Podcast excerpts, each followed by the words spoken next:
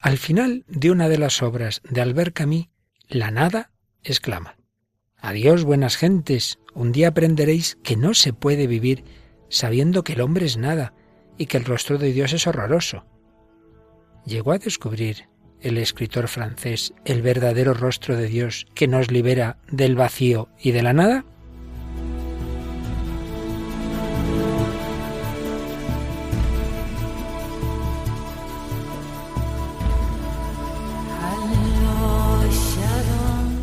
El hombre de hoy y Dios, con el padre Luis Fernando de Prada.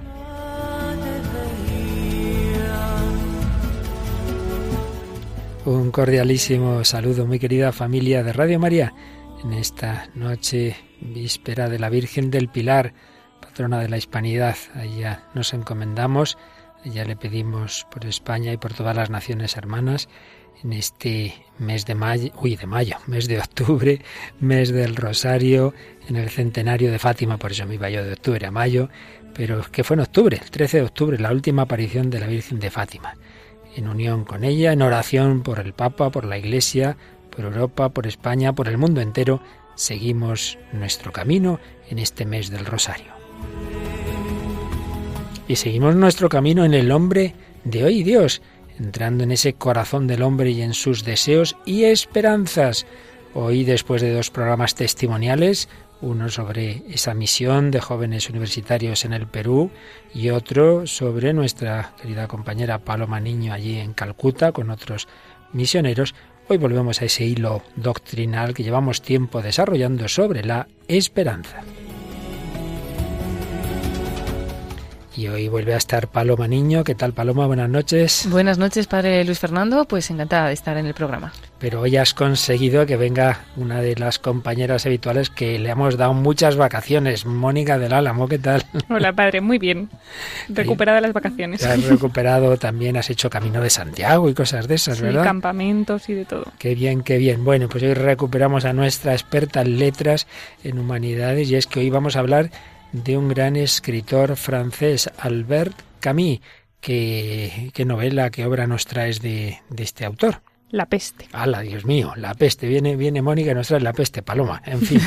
bueno, pues ya, ya veremos por qué nos trae la peste. Y con la peste, pues, pues, pues, pues, pues traemos, como siempre, música. Eh, tú misma, Mónica, ¿qué cancioncita nos traes? Traemos una canción de Coldplay que se llama Low. Pero Paloma tiene también un testimonio que tiene, ya veréis, bastante que ver con la evolución de Albert Camus, de un joven que de la desesperación ha pasado a la fe y que da testimonio a través de la música. Es eh, Guillermo Esteban, conocido ahora pues en el mundo de la música como Grillex. Y nos traes uno de sus de sus raps, ¿verdad?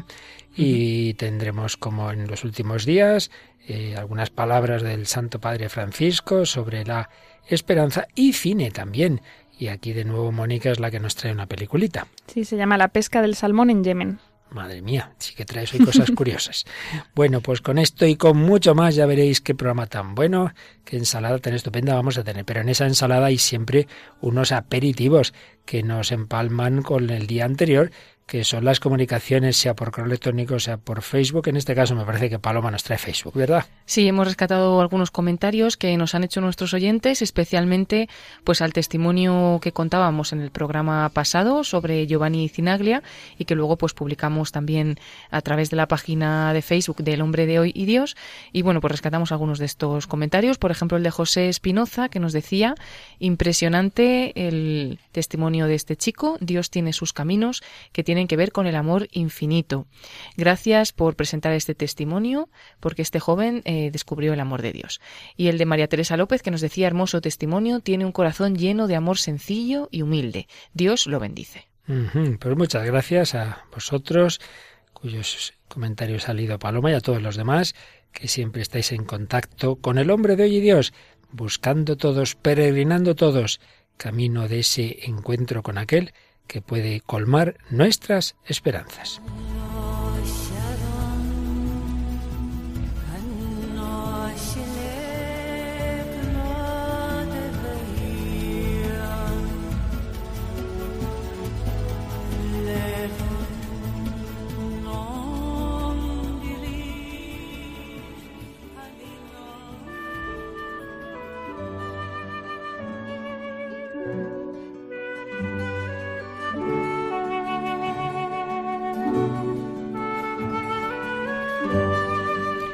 Pues vamos a recordar el hilo argumental que, aparte de los programas más testimoniales, hemos ido siguiendo sobre la esperanza, que ya hace mucho comenzábamos este bloque.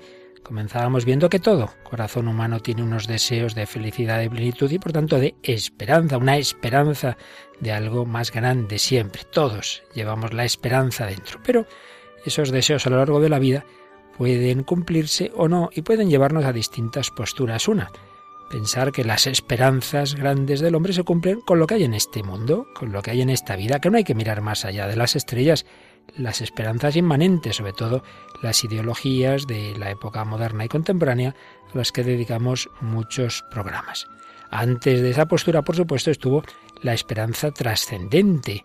La mayor parte de la humanidad en la historia ha pensado que el cumplimiento pleno de sus deseos se da en el más allá, esto será el, último bloque del programa cuando lo concretemos esa esperanza trascendente en el cristianismo. Pero también está esa otra postura que dice estamos mal hechos, tenemos deseos que no se cumplen, esperamos algo que no se nos va a dar y entonces eso lleva a las posturas negativas y también hemos hablado mucho del nihilismo, de la desesperación que en los casos más extremos lleva a posturas muy, muy negativas que podrían desembocar incluso en el suicidio y sin llegar a tanto, pues bueno, en resignarnos a que esto es lo que hay, vamos a mal vivir, si no hay felicidad, por lo menos hay, hay momentos de pasarlo bien, si no hay alegría hay placer, si no hay eternidad hay, hay la fama y bueno, tiremos con esto, es la posmodernidad. Pues bien, mm, habíamos estado hablando de esas posturas negativas y concretamente habíamos hablado del filósofo francés Sartre. Y normalmente con Sartre se habla de otro gran pensador contemporáneo más o menos suyo, Albert Camus. Sin embargo, cuando se le estudia más a fondo, se ve que más allá de las de las semejanzas hay grandes diferencias, que no fue casual que al final acabaran enfrentados estos dos pensadores.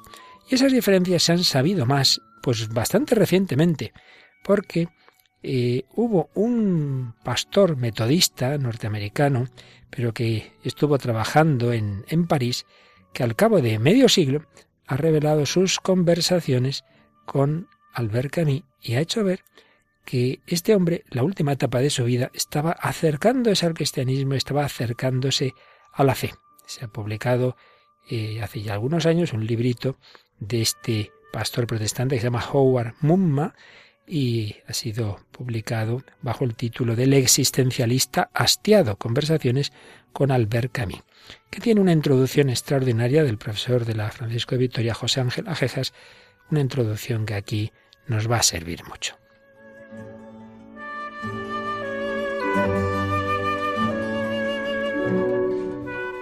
Pero primero recordemos los datos básicos. Camus nació en lo que entonces, en la Argelia, que en aquel momento estaba dentro de las colonias francesas en 1913 y moriría de un accidente, extraño accidente de circulación en enero de 1960. Fue novelista, ensayista, dramaturgo, filósofo, podríamos decir, aunque de otra manera que Sartre, y periodista eh, francés, que en el año 1957 recibió el Premio Nobel de Literatura según decía el tribunal, por el conjunto de una obra que pone de relieve los problemas que se plantean en la conciencia de los hombres de la actualidad. Y ya digo que no es fácil interpretar su pensamiento. Muchas veces ha dicho es existencialista y sin embargo él lo rechazó. Dice yo no soy existencialista, no, no es lo mismo que lo que decía Sartre. Filosofía del absurdo, sí, pero no porque se quedara ahí en el absurdo. Comunista, sí, lo fue un par de años hasta que se decepcionó y dejó el Partido Comunista. Ateo, bueno, diríamos que agnóstico, pero como ya hemos comentado, abierto a buscar a Dios y según parece al final de su vida ya estaba muy cerca de la fe.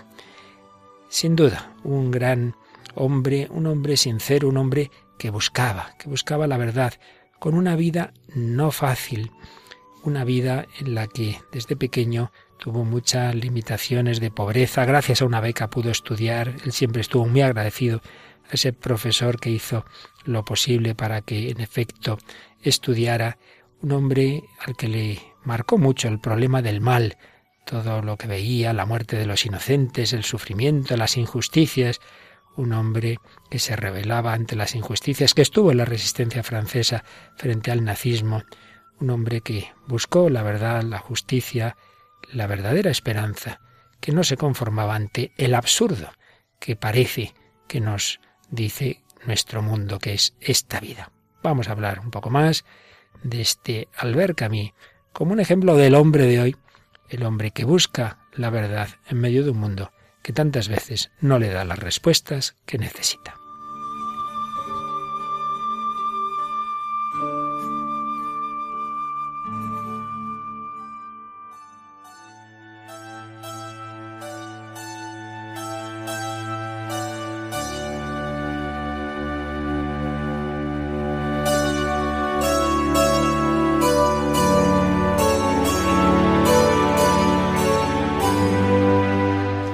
Aquí seguimos en Radio María, el hombre de hoy y Dios, hablando de Albert Camus, este literato francés que moría joven, no llegaba a los 50 años cuando tuvo aquel accidente de coche y se descubrió el manuscrito, todavía el borrador de lo que hubiera sido otra obra suya, El primer hombre. Y ahí pues aparece una especie de de reflexión sobre su propia vida y escribía Albert Camus. De joven yo pedía a las personas más de lo que podían dar, una amistad continua, una emoción permanente. Hoy sé pedirles menos de lo que pueden dar, una compañía sin frases. Y sus emociones, su amistad, sus gestos nobles conservan para mí su valor cabal de milagro, un efecto cabal de la gracia. Y ponía la gracia con mayúscula. Sin duda, en ese momento, a mí estaba en esa cercanía de Dios que ha revelado este pastor protestante Howard Mumma al cabo de bastantes años, porque mí empezó a ir a las celebraciones de los domingos, se escuchaba como uno más sus homilías y luego pues muchas veces tuvo encuentros personales, le presentaba sus dudas, su búsqueda de la fe cristiana, pero vamos a hablar un poquito de cómo este hombre a lo largo de su vida fue buscando la verdad, la justicia, la libertad. Conocía bien como africano del norte, no nos olvidemos que nace en Argelia a San Agustín. De hecho, quiso hacer la tesis, que al final no fue posible por razones fundamentalmente de su mala salud, sobre Plotino y San Agustín. Y como Agustín fue un corazón inquieto, un corazón inquieto que no se conformaba con las respuestas que encontraba en la realidad y mucho menos en las ideologías distintas que predominaban en ese siglo XX. Eh, hay que señalar que tenía sangre española, porque su familia materna era de, Menorca. Em, un hombre que, que de pequeño vive la pobreza, que ve el sufrimiento de tantas personas humildes, que vive pues las situaciones duras de Argelia y todo ese problema del mal va a estar muy presente en todas sus obras, en su literatura. Cuando luego tiene que pasar largas temporadas entre 1937 y 1942 en sanatorios para curarse de la tuberculosis y no pudo dedicarse, como decíamos antes, a todo lo que hubiera querido a su tesis doctoral, esa adversidad va a suponer en su vitalismo optimista, estamos siguiendo la introducción de José Ángel Ajejas al libro que os mencionaba, un fuerte choque y va a introducir eh, cada vez más en su pensamiento y en su experiencia la inquietante presencia del absurdo. Serán los años en los que escriba famosas obras como El extranjero, El mito de Sísifo o Calígula. También toma decisiones relevantes en su vida. Se había casado muy joven, los 21 años, pero ese matrimonio no va nada bien. Se separa de su primera mujer, tendrá otro matrimonio después. También abandonará en el 37 el Partido Comunista, al que se había afiliado dos años antes, porque hay mucha incoherencia entre lo que parecen sus ideales y la práctica política y bueno, por distintas circunstancias que ahora no vamos a alargarnos. Se dedica al periodismo, a la labor editorial y cultural.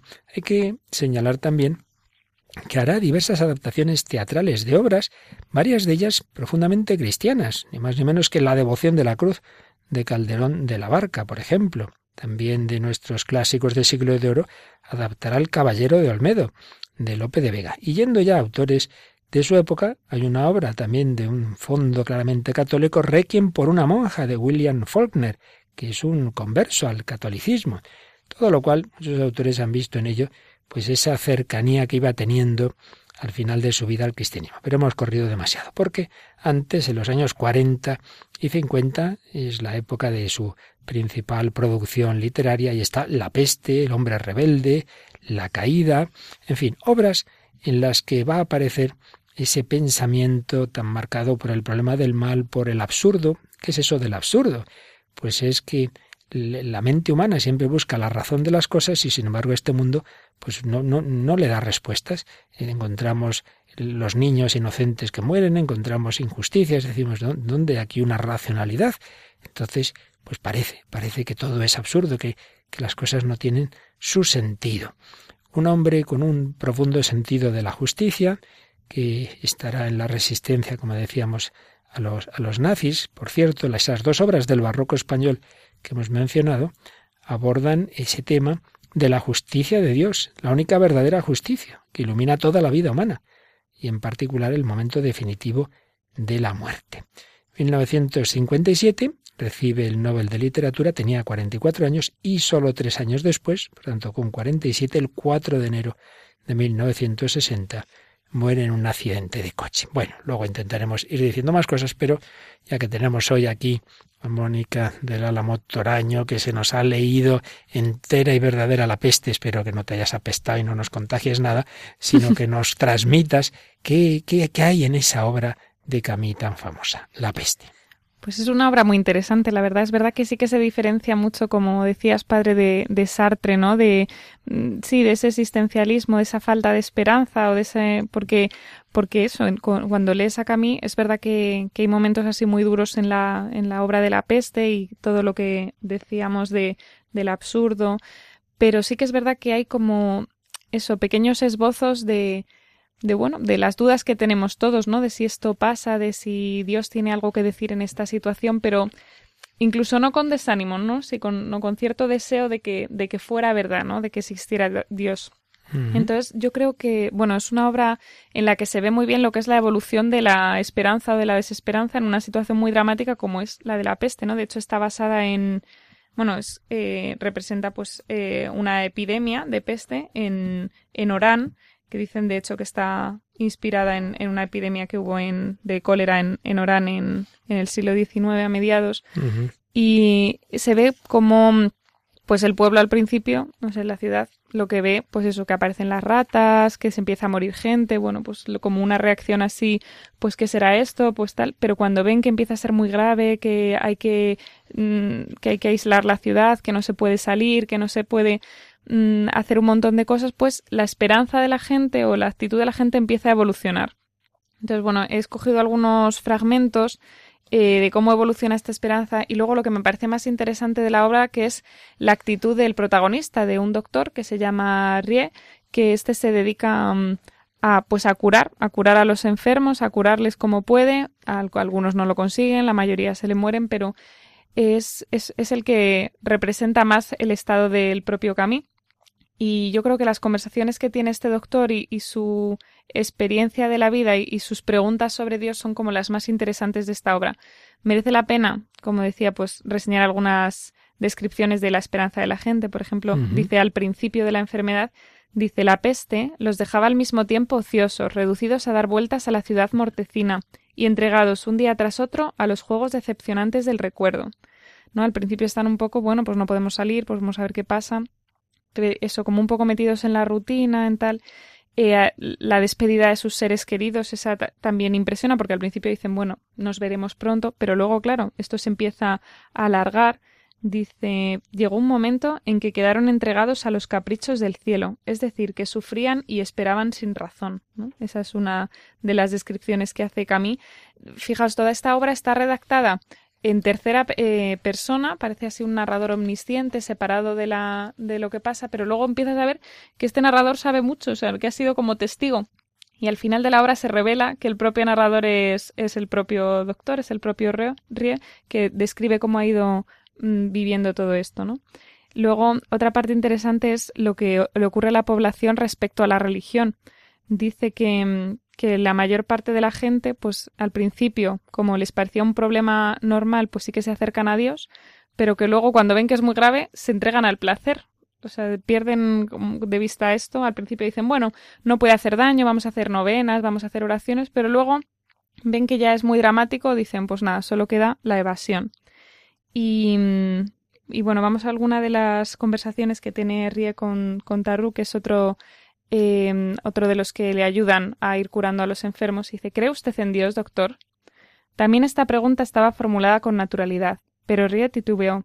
No, pero eso qué importa. Yo vivo en la noche y hago por ver claro. Hace mucho tiempo que he dejado de creer que esto sea original. ¿no? Es un, tinte de decir, bueno, él mismo sabe que aunque no crea en Dios, pues sabe que, que no tiene esa claridad, esa, sí, esa esperanza. Y luego en otro momento le pregunta a Tarru, dice, ¿por qué pone usted en ello tal dedicación si no cree en Dios? Su respuesta puede que me ayude a mí a responder. Sin salir de la sombra, el doctor dijo que ya había respondido, que si él creyese en un Dios todopoderoso, no se ocuparía de curar a los hombres y le dejaría a Dios ese cuidado, pero que nadie en el mundo, ni siquiera el sacerdote, dice, ni siquiera Panelus, que creía y cree, nadie cree en un Dios de este género, puesto que nadie se abandona enteramente y que en esto, por lo menos él, creía que estaba en el camino de la verdad, luchando contra la creación tal como es. Esta es muy impactante, ¿no? Él habla mucho de, de una creación que, que, que, es cruel, ¿no? Cruel con los niños, cruel. De hecho, más tarde tendrá eso, una discusión con el sacerdote y dice, no, padre, dice, yo tengo otra idea del amor y estoy dispuesto a negarme hasta la muerte a amar esta creación donde los niños son torturados. ¿No? O sea, el, el sacerdote está diciendo, bueno, hay que, hay que entender, tenemos que amar lo que no tenemos que comprender. Pero el doctor que no da su opinión así claramente muchas veces aquí es como implacable, ¿no? Dice, no, no voy a amar una creación donde, donde hay injusticias. Y luego en otra conversación también muy interesante, dice, después de todo, repitió el doctor, ¿no es cierto que, puesto que el orden del mundo está regido por la muerte, ¿acaso es mejor para Dios que no crea uno en él y que luche con todas sus fuerzas contra la muerte, sin levantar los ojos al cielo donde él está callado? Le dice Tarru, sí, puedo comprenderlo, pero las victorias de usted siempre serán provisionales, eso es todo. Rie pareció ponerse sombrío. Siempre, ya lo sé, pero esa no es una razón para dejar de luchar. No, no es una razón, pero me imagino entonces lo que debe ser la peste para usted. Sí, dice Rie, una interminable derrota. ¿no? O sea, para. Es verdad que él mismo no cree en Dios o, no quiere creer para no dejar de actuar, no, no dejar de, de, luchar, pero aún así dice, es que esto no tiene solución, ¿no? Yendo así. Entonces, bueno, es, es muy interesante. Realmente podríamos destacar muchos fragmentos. Hay otra de, de cómo está la, la población que dice que sin memoria y sin esperanza vivían instalados en el presente. A decir verdad, todo se volvía presente. La peste había quitado a todos la posibilidad de amor e incluso de amistad, pues el amor exige un poco de porvenir, y para nosotros no había ya más que instantes. Bueno, eso, podríamos tirarnos toda la vida leyendo esta. Además, eso, que se ve muy bien la evolución de, de, la esperanza o de la desesperanza en la población según va pasando. Además, a este doctor se le muere su mujer en el proceso, que es también uno de los momentos dolorosos, se muere el propio Tarru. Entonces, bueno, se va viendo cómo, cómo se enfrenta a la vida este doctor. Pero eso es muy curioso, ¿no? Su actitud ante Dios, que tampoco es muy, muy definida, pero por otra parte sí tiene cosas muy claras, ¿no? Es el problema del dolor, del mal, el misterio. Sin duda. Y yo creo que es muy interesante porque, bueno, en primer lugar, como siempre intentamos en este programa, eh, partimos de lo que tenemos en común los hombres y uno de, las, de lo que tenemos en común es el misterio del, ante el drama del mal.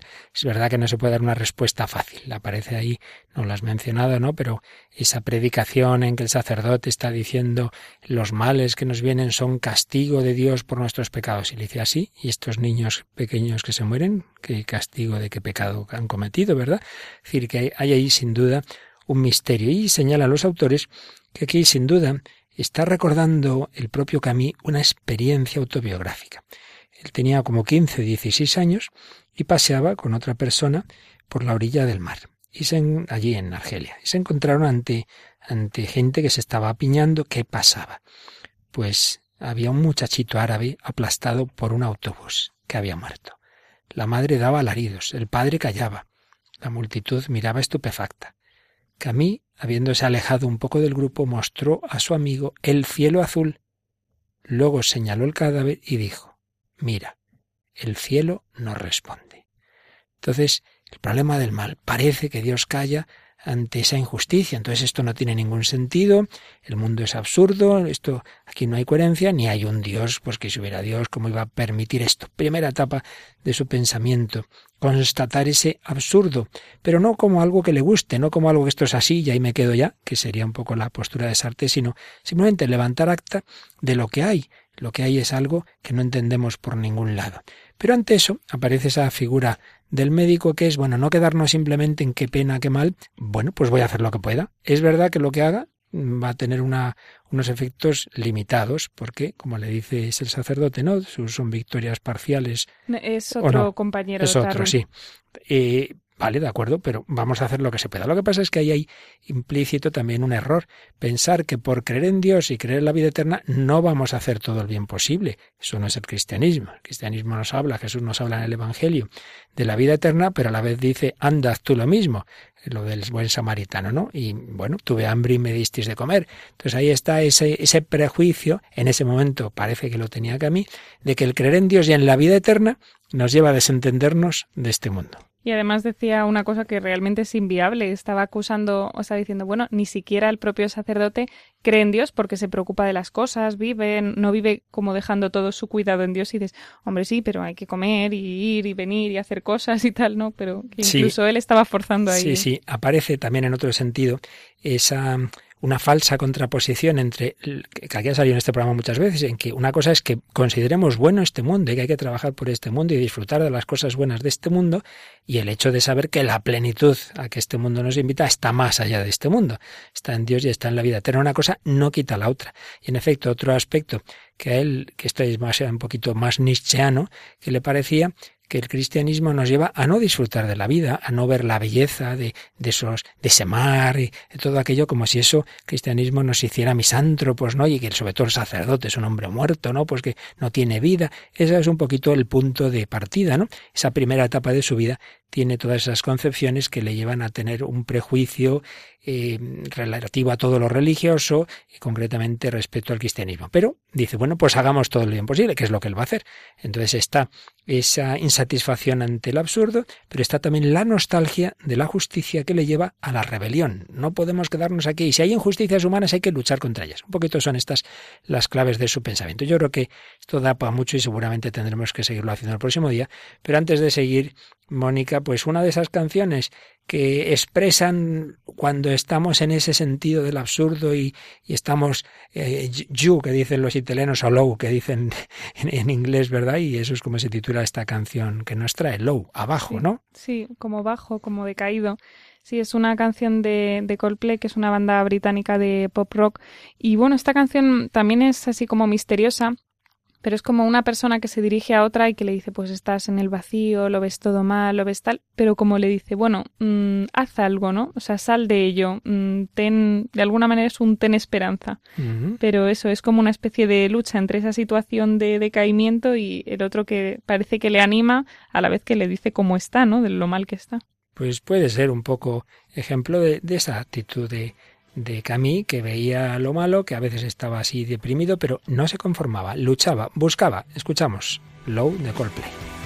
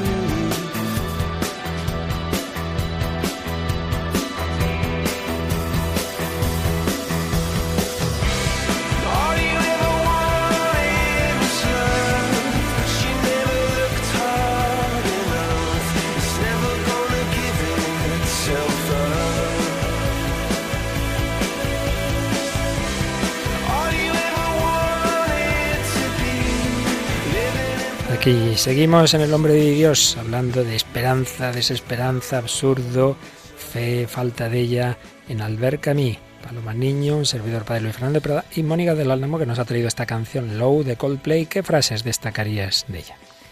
Tú ves el mundo en blanco y negro, sin color ni luz. Piensas que nunca podrás hacerlo bien. Pero estás equivocado, sí puedes. Tú significas más, significas más para mí que cualquier color que pueda haber.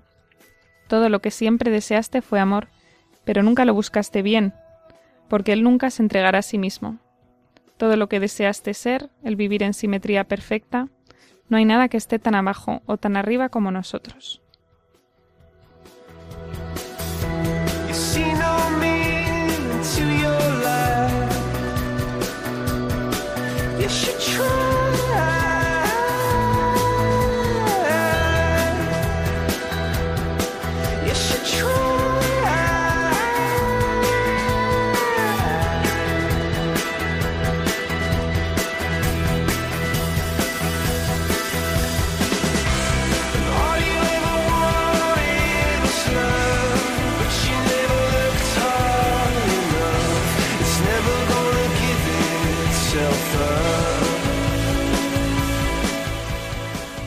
Así, escuchando esta canción de Coldplay, seguimos avanzando al hilo del pensamiento de Albert Camus, que tenía en su corazón pues muchas luchas y una de ellas existirá ese Dios en quien creen los cristianos. Él admiraba a algunos de ellos y veía que había cristianos a los que la fe sí que les había llevado a ese compromiso, a esa acción por los demás que él también quería hacer.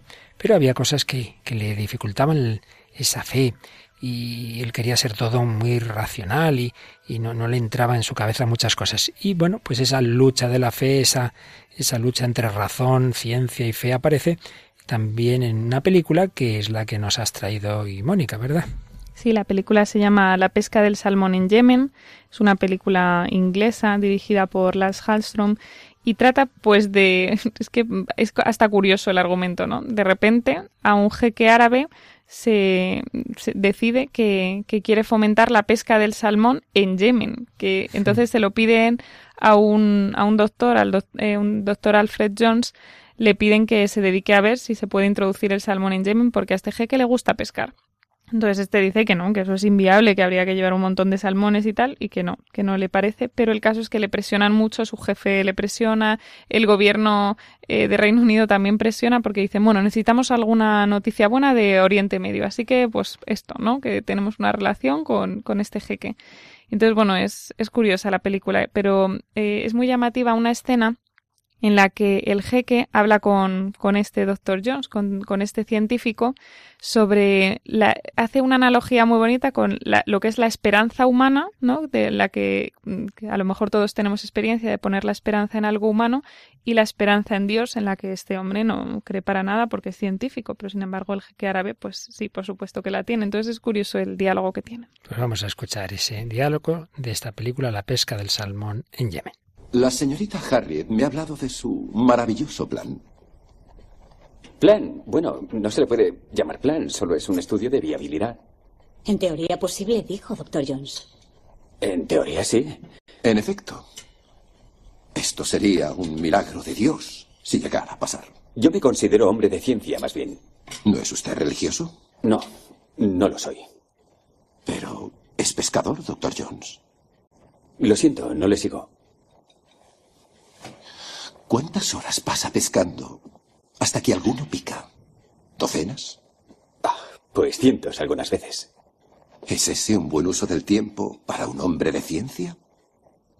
Pero persiste, contra el viento, la lluvia y el frío, con tan pocas opciones de éxito. ¿Por qué? ¿Mm? Porque es un hombre de fe, doctor Alfred. Y al final es recompensado por su fe y su constancia con un pez. Con el debido respeto, pesca y religión no tienen nada que ver, Excelencia. Con el mismo respeto, debo discrepar. ¿Brindamos?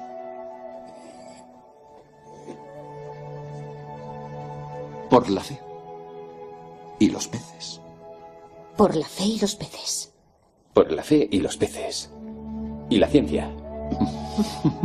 y la ciencia.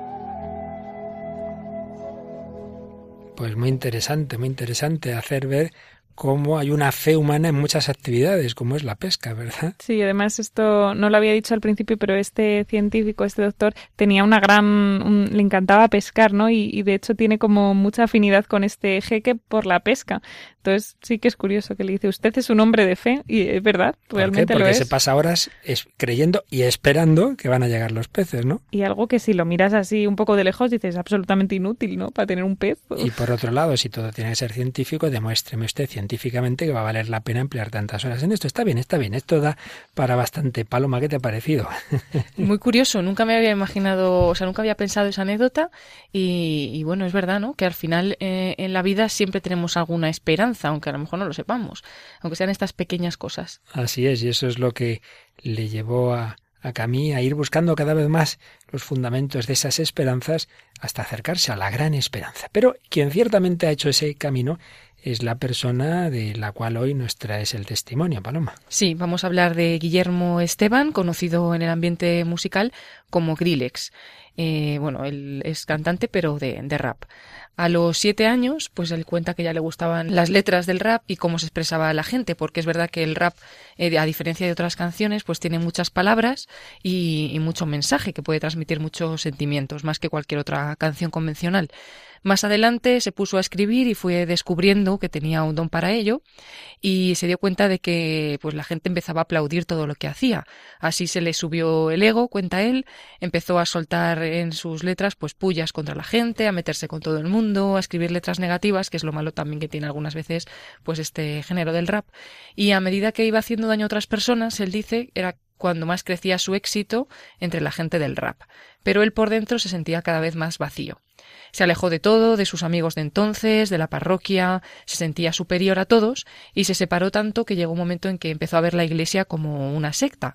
Sus padres siempre le habían educado en la fe y él también dice que cuando vives la fe desde niño, pues que es muy difícil a veces experimentar la enormidad de Jesucristo porque te la han contado desde pequeño, ¿no? Y que a él le hacía falta pues experimentarlo de otra manera.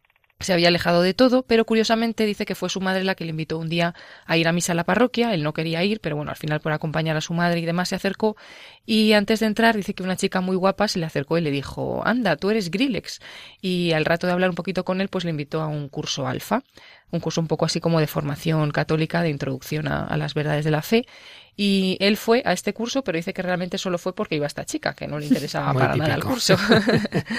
bueno, empezó a ir por alfa, eh, vio cosas a las que no estaba acostumbrado. Dice que sobre todo lo que más le resaltó fue la sonrisa gratuita de los que iban allí a servir, que no le engancharon los debates ni las palabras que allí se decían, que solamente lo que a él le enganchó y lo que le llamaba la atención eran los rostros de felicidad de la gente que estaba allí. Y al final dice que una buena amiga que había hecho le dijo, qué pena que tengas un don tan potente para la música y para las letras y que hagas semejante basura. Entonces el que tenía un orgullo muy grande, que todo el mundo hasta ese momento le aplaudía, pues que venga una chica, una amiga y le diga eso, pues que bueno, le sentó fatal, la bloqueó en el móvil, no volvió a hablar con ella hasta pasados siete meses, pero también cuenta cómo eso le llamó la atención, le tocó y no volvió a escribir una sola letra en ese tiempo, no escribió nada. Eh, Dios le fue poniendo otras personas, otras circunstancias que poco a poco le fueron acercando a él, pues convivencias, el mundo de la parroquia, poco a poco, pues Dios fue entrando y lo que él pensaba que era un rollo, pues al final le fue pareciendo no tan rollo, ¿no? Algo, algo bueno. Seguía con dudas, pero bueno, pasados estos meses volvió a hablar con esta amiga y le dijo, tú que señalas tanto a la gente de la iglesia, quiero decirte que la iglesia es precisamente un hospital de campaña. No te vas a encontrar aquí a las mejores personas, sino a las personas más heridas, porque Dios no vino a sanar a los sanos, sino a los que están rotos. Y ahí pues él también se dio cuenta de que era su sitio. Dijo, yo, yo sí que pertenezco a esta iglesia, ¿no? De pecadores. Entonces le hablaron de la confesión y él cuenta que se metió por probar para restaurar pues un vacío que tenía por dentro porque no tenía nada que perder, pero se dio cuenta de que salió totalmente restaurado y dice que no hay nada más gratificante que ese perdón de los pecados. Después en una convivencia le impusieron las manos y dice que ahí cambió su vida. Sentí un fuego como si abrieran la llave del gas a máxima potencia y a raíz de ahí mi vida cambió. Fue el Espíritu Santo que me tocó. Cambió mi vida y con mi vida también cambió mi música. Me cambió el Señor cuando empecé a dejarme amar por Él. Bueno, pues ahí cambia su vida, se acerca a Dios y ahora prácticamente lo que quiere con su música es ayudar a las personas, sobre todo a las que están lejos de la iglesia y de Dios. Y son letras abiertas que todo el mundo puede escuchar y que te pueden llevar a Dios. Como así anécdota y relacionado con el tema que estamos hablando de la esperanza, pues dice que le pasó algo muy fuerte porque le siguen muchas personas en las redes sociales y un día leyó este mensaje. Grillex, que sepas que gracias a una canción tuya no me he suicidado. Le impactó tanto que le dedicó una canción a esta chica y a todos aquellos pues que tienen esta idea en la cabeza del suicidio, gente que está mal por tristeza, por baja autoestima, por anorexia, falta de esperanza y por no sentirse amados. Y dice que después de ese día ha recibido muchas, muchos otros mensajes pues de este estilo, ¿no? De, gente que gracias a sus letras ha salido de, la desesperanza y ha empezado a tener un poquito de, de luz en su vida. Pues precisamente no lo he dicho porque nos queda mucho eh, que decir de Camille, pero una de sus ideas y frases más famosas es que precisamente el único problema filosófico serio que, hay que considerar es si hay que suicidarse, si la vida tiene sentido o, o debemos plantearnos el suicidio. Él, por supuesto, llegó a una conclusión de que no, que el suicidio no era la salida. Y me está diciendo Mónica que este chico que es español, que lo conoce alguna hermana tuya, así que nada, un día le vamos a invitar, ¿no es así, Mónica? Pues sí, a ver qué tal. Bueno, pues lo que sí vamos a hacer ya hoy es escuchar uno de esos raps ya convertido a la fe cristiana, donde nos, nos, nos habla a través de la música, pues de esa su experiencia, Griles.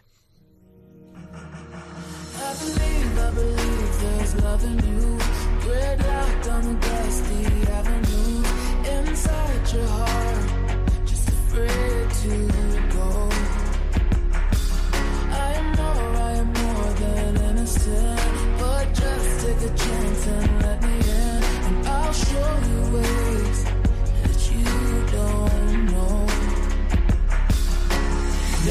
Te cuente antes de que te lamentes. Tú vales como nadie, por eso sé consecuente. No saltes, no caigas al vacío de la muerte. Yo sé que te han herido, pero tienes que ser fuerte.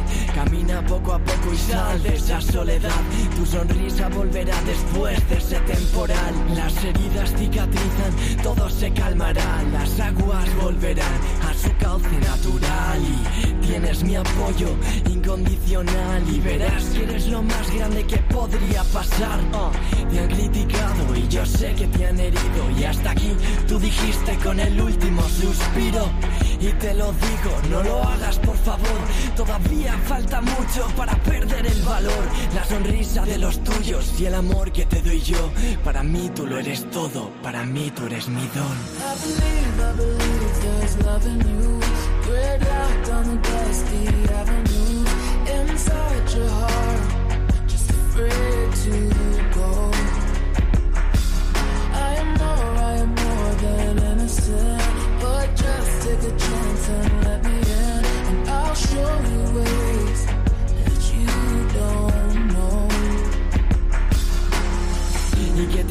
Que yo no sé cómo te sientes tú? Dices que estás gorda delante de tu reflejo, pero miente, te mientes y dices que no vales nada. Recuerda tus proyectos, tu futuro, tu cabeza que esté alta. Me duele tanto verte hundida, perdida, donde quedan esos valores que tú tanto querías. Te sientes sola, apartada del mundo, que no entiende que la belleza real se encuentra dentro de la piel. Así que lucha, nunca te des por vencida, porque el alma prioriza y lo demás te contamina. Dame tu mano, alcancemos esa meta. Suelta el cuchillo ese, no te rajes, métete en mis letras. Así que tú decides, esta es mi reflexión. Yo no soy Dios para juzgarte, solo guía el corazón y la luz. Toda la esperanza vive. Ama. Una bella canción de Grilles, Carta de Esperanza. Se ve que esa chica pues estaba tentada del suicidio por problemas alimenticios. ¿Qué os ha parecido esta canción? Bueno, muy bonita y entiendo ¿no? que haya recibido esos mensajes, porque al final está dando motivos para, para, la esperanza y para no quedarse pues en esas cosas que muchas veces son superficiales y sin embargo pues preocupan tanto a la gente o nos hacen estar tan tristes porque nos falta tener como una mirada más, más alta, ¿no? Y qué misión tan bonita el, el poder utilizar un don que, que tienes o que te ha dado Dios para eso, para hacer que la gente ame su vida, que eso, eh, y además que está poco de moda, cada vez menos. Sin duda. Bueno, pues como siempre nos pasa, nos queda muchísimo que decir, lo dejaremos para el próximo día, pero lo que sí que vamos a escuchar es la catequesis, el resumen de la catequesis en español que el Papa Francisco hizo el 27 de septiembre, porque lleva mucho tiempo hablando de la esperanza y habló de los enemigos de la esperanza. Escuchamos el resumen y luego, si podemos, añadimos algo más. Mientras hay vida, hay esperanza. Es una frase que solemos escuchar, pero yo creo que más bien lo contrario. Es la esperanza la que sostiene, protege y hace crecer la vida. Pero esta virtud tan importante tiene también importantes enemigos. Pensemos, por ejemplo, en un joven acostumbrado a recibir todo inmediatamente, a quien no se le ha enseñado la virtud de la espera y la paciencia. Su alma se va vaciando de anhelos, de ilusiones, y esto es un obstáculo para la esperanza. Otro enemigo es la apatía, que nos hace ver los días como monótonos y aburridos. Hemos de luchar contra esto, pues Dios nos ha creado para la felicidad y no para que perdamos el tiempo en pensamientos melancólicos. La esperanza es la virtud del pobre, del campesino, del trabajador y del migrante que se pone en camino buscando un futuro mejor. Así como también la que está abierto a la acogida, al diálogo y al conocimiento mutuo. Es la virtud que empuja a todos a compartir el viaje de la vida. Por eso no tengamos miedo a compartir el viaje, no tengamos miedo a compartir la esperanza. Y ante las tentaciones acudamos a Jesús. Él nunca nos abandona. Y repitamos con confianza, Señor Jesús, Hijo de Dios, ten piedad de mí, que soy un pecador pues como siempre nos pasa, aquí todo va cuadrando y no dejarnos llevar de esas tentaciones, compartirlas, lo que hacía este, este chico, Guillermo Esteban, Griles, compartir la esperanza a través de sus canciones y lo que él mismo descubrió, que Jesús viene a curarnos, a sanarnos. El Papa nos animaba a acudir a Jesús en nuestras heridas. Señor Jesús, Hijo de Dios, ten compasión de mí, que soy un pecador. Nos ha hablado de los enemigos de la esperanza, pero también decía en la catequesis completa en italiano, solo oíamos el resumen en español, hacía alusión a un mito que también está presente en la obra de Camille, el famoso mito de la caja de Pandora. Cuando se abre esa caja, eh, vienen muchos desastres para la historia del mundo, pero el Papa señalaba que en la parte final de esa historia, eh, después de haber salido los males, hay un, al final un pequeño don que, que parece que se toma la revancha frente a todo el mal y es que aparece la el pis, es decir, la esperanza. Y decía el Papa Francisco, este mito nos cuenta por qué es tan importante para la humanidad la esperanza. Es curioso que Camille en la primera etapa de su vida veía negativa ese, ese, ese don de la esperanza porque lo entendía como una esperanza trascendente que si nos lleva a pensar en el más allá nos quita de disfrutar de este mundo y de luchar por este mundo. Ya apuntábamos y veremos con más calma el próximo día que luego él evolucionó y se fue dando cuenta de que no era así. También el Papa Francisco en esta catequesis 27 de septiembre de 2017 hablaba de otro autor francés, Charles Peguy, converso, que tiene una obra preciosa sobre la esperanza, el pórtico de la segunda virtud, donde dice que Dios mismo se asombra de nuestra esperanza, que habiendo tantos problemas y sufrimientos, el hombre sigue esperando.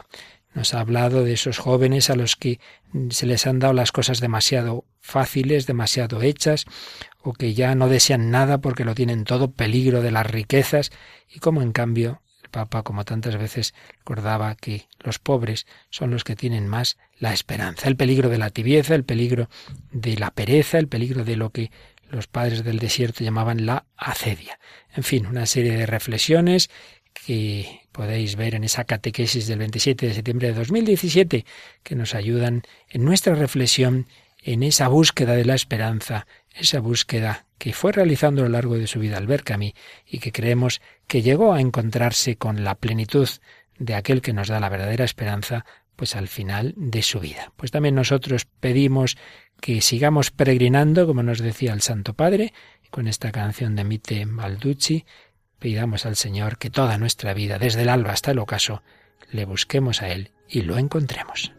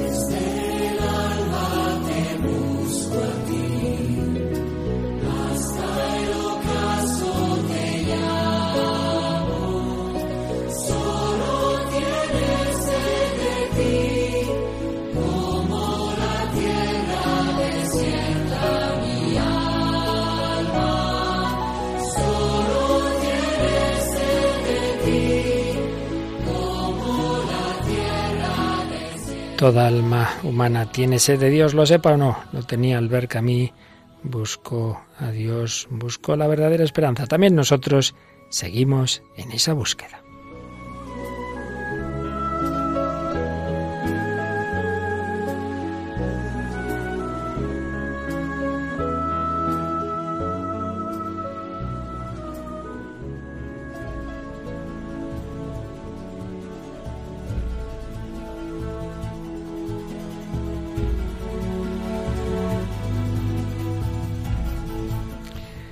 Así termina este programa que como siempre todos aprendemos, hemos disfrutado, hemos compartido un poquito de esa búsqueda que un corazón contemporáneo, al ver que a mí hacía de la esperanza, hacía de la verdad, de la justicia. Seguiremos hablando del Mónica del Álamo Toraño. Muchísimas gracias. Esperemos que vuelvas a traernos muchas obras muy interesantes. Eso espero. Muchas gracias por traerme. Bueno, y a Paloma Niño, como siempre, siempre aquí fiel, esa paloma que vuela y nos trae también la esperanza, símbolo del Espíritu Santo.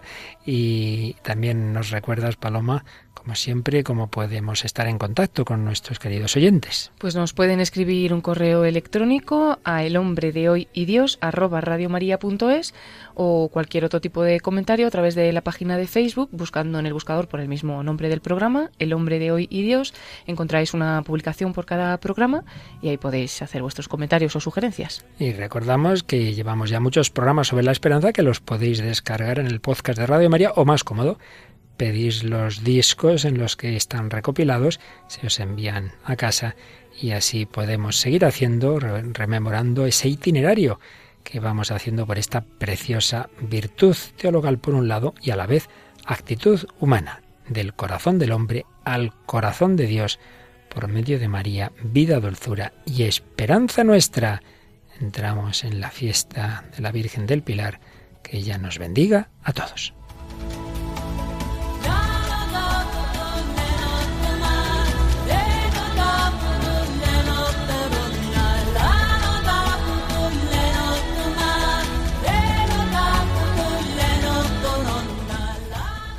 Así concluye El hombre de hoy y Dios, un programa dirigido en Radio María por el Padre Luis Fernando de Prada.